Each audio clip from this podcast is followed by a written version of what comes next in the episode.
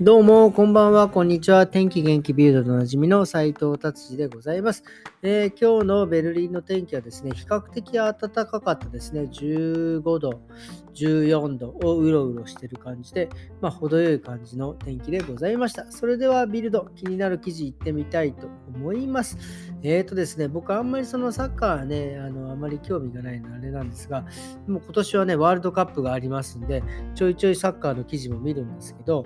このですね、ハーランドさんっていう方、この人はですね、もう前はドルトムントにいらっしゃったんですけど、今はですね、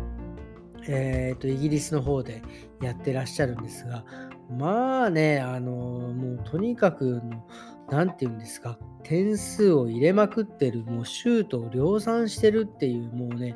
なんかすごい人みたいですね。でもね、これ僕、すごい、あの別にそのサッカーをね、えー、あんまり知らないのにわかなんで、あんまりね、専門的なことを,、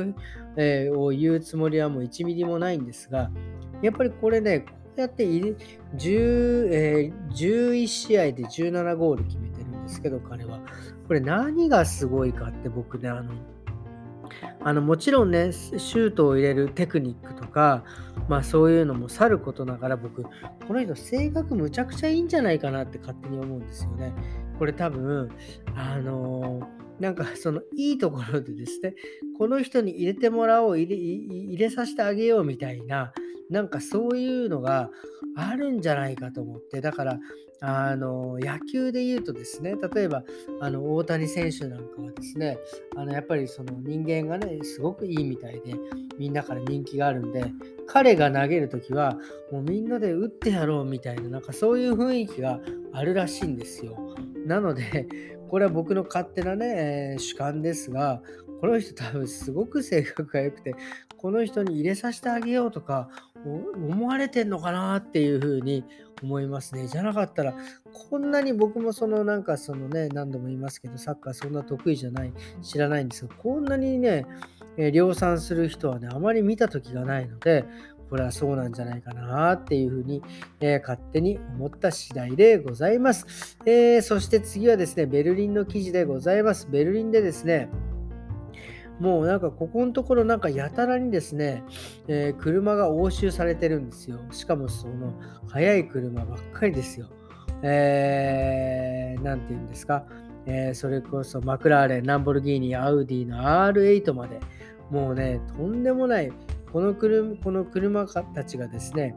えっ、ー、と、なんか街の中で、まあ、スピード競争してるらしいんですけど、まあ、これすごいですよね。スピード競争。まあ、日本とかだったら、まあ、すげえ真夜中かすげえ朝方なんですけど、えー、大体5時ぐらいに始まる、夕方の5時だの。仕事終わった後にやってるんかいっていう感じですけど、でもね、そういうスピード競争してるみたいなんですよ。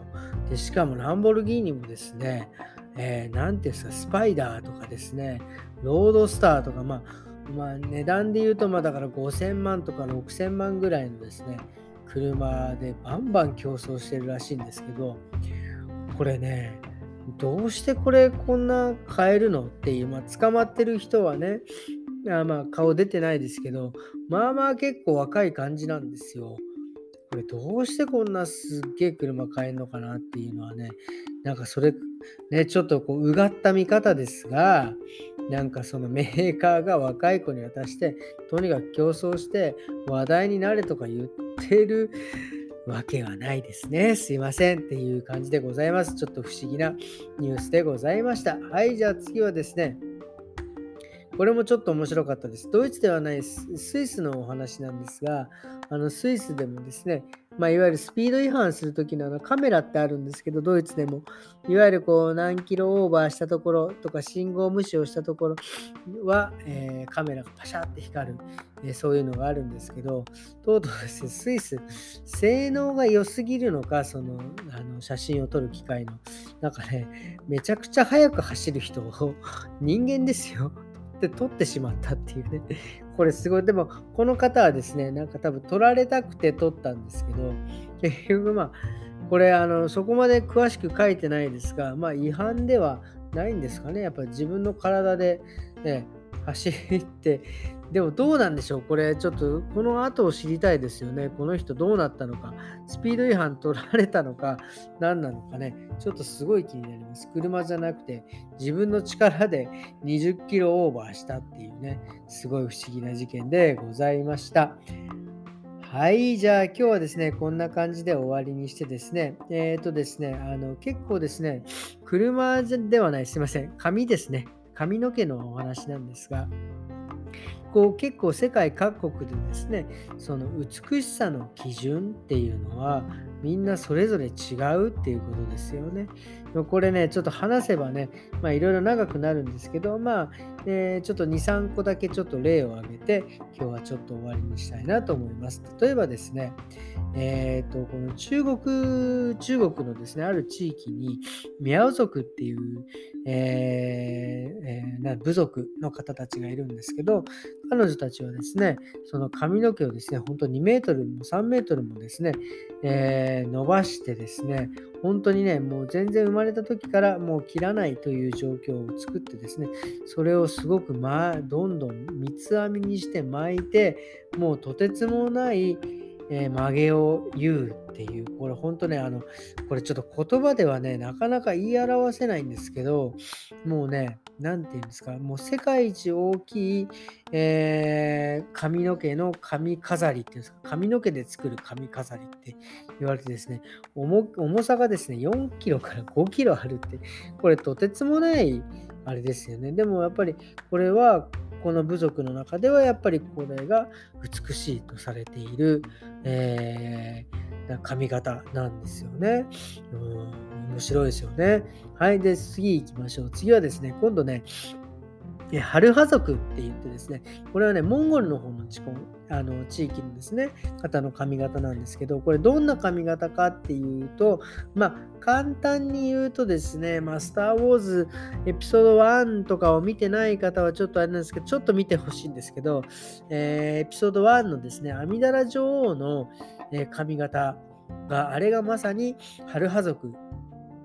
の髪型なんでございます。これね、あの髪型もさることながら、これ髪の毛、これあの、まあ、その髪をね、えー、カツラみたいにパコってはめるんですけど、そのカツラにするね、髪の毛がですね、やっぱり先祖代々、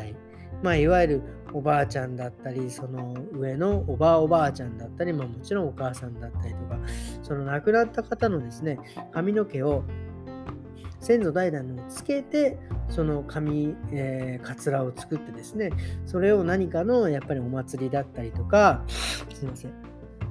そういった時にその髪飾りをえー、カツラをつけるっていうような、まあ、美しい装飾ということなんですよね。これもね、すごいなかなかすごい綺麗で、まあ、もちろんその先祖代々っていうのもなんか素敵だなっていうふうに、え、思う次第でございます。まあ日本もね、いろいろ、えー、日本髪があったりとか、ね、なんだったらお相撲さんのね、あの曲げなんかもやっぱりね、あれはすごく素敵な、え髪型だなと僕も思います。これね、なのでね、今回ちょっとまあ軽くね、何が言いたいかということを言いたいかというとですね、まあ、その時代だったりとか、その自分のその、まあ、いわゆるこの部族だったり、自分の、